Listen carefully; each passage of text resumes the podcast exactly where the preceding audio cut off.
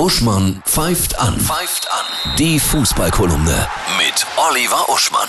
Hallo Oliver, ich grüße dich. Hallo Annette. Uli Hoeneß, der Große, hat sich wieder laut zu Wort gemeldet. Man könnte auch sagen, er hat Veganer und Vegetarier gedisst. Es war sogar Titelgeschichte der größten vierbuchstabigen Boulevardzeitung in Deutschland, dass ein im Fußball sehr erfolgreich gemanagt habender Würstchenfabrikant aus dem Süden Veganer ist. Annette, wir haben Wirtschaftskrise, wir haben Flüchtlingskrise, wir haben Corona, Klima, Umweltkrise und es ist ein Titel wert, dieses Thema. Ich habe folgenden Vorschlag. Einmal im Jahr, vielleicht zweimal, gibt es 24 Stunden auf einem populären Fernsehsender eine Speakers Corner, wo jeder einfach 10 Minuten seine Meinung sagen kann und dann ist es für den Rest des Jahres erledigt. Absolut. Aber es gibt ja auch sicherlich aus deiner Sicht Themen, die der Diskussion wert sind, oder?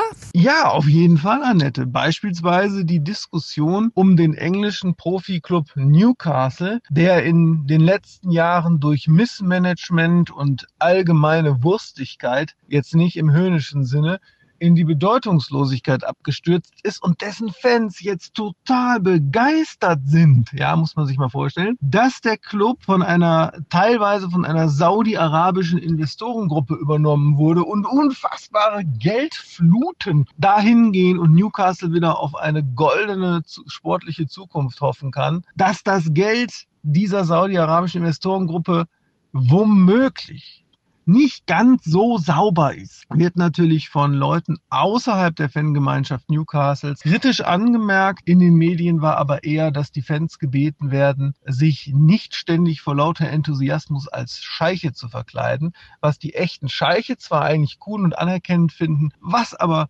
kulturell unangemessen sein könnte.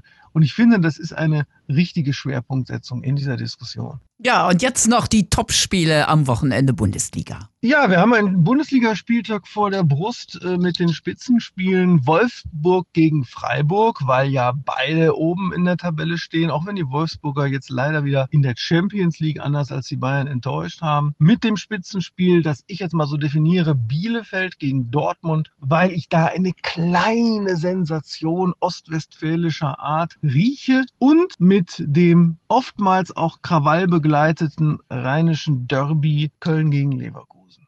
Ich wünsche dir ein wundervolles Fußballwochenende.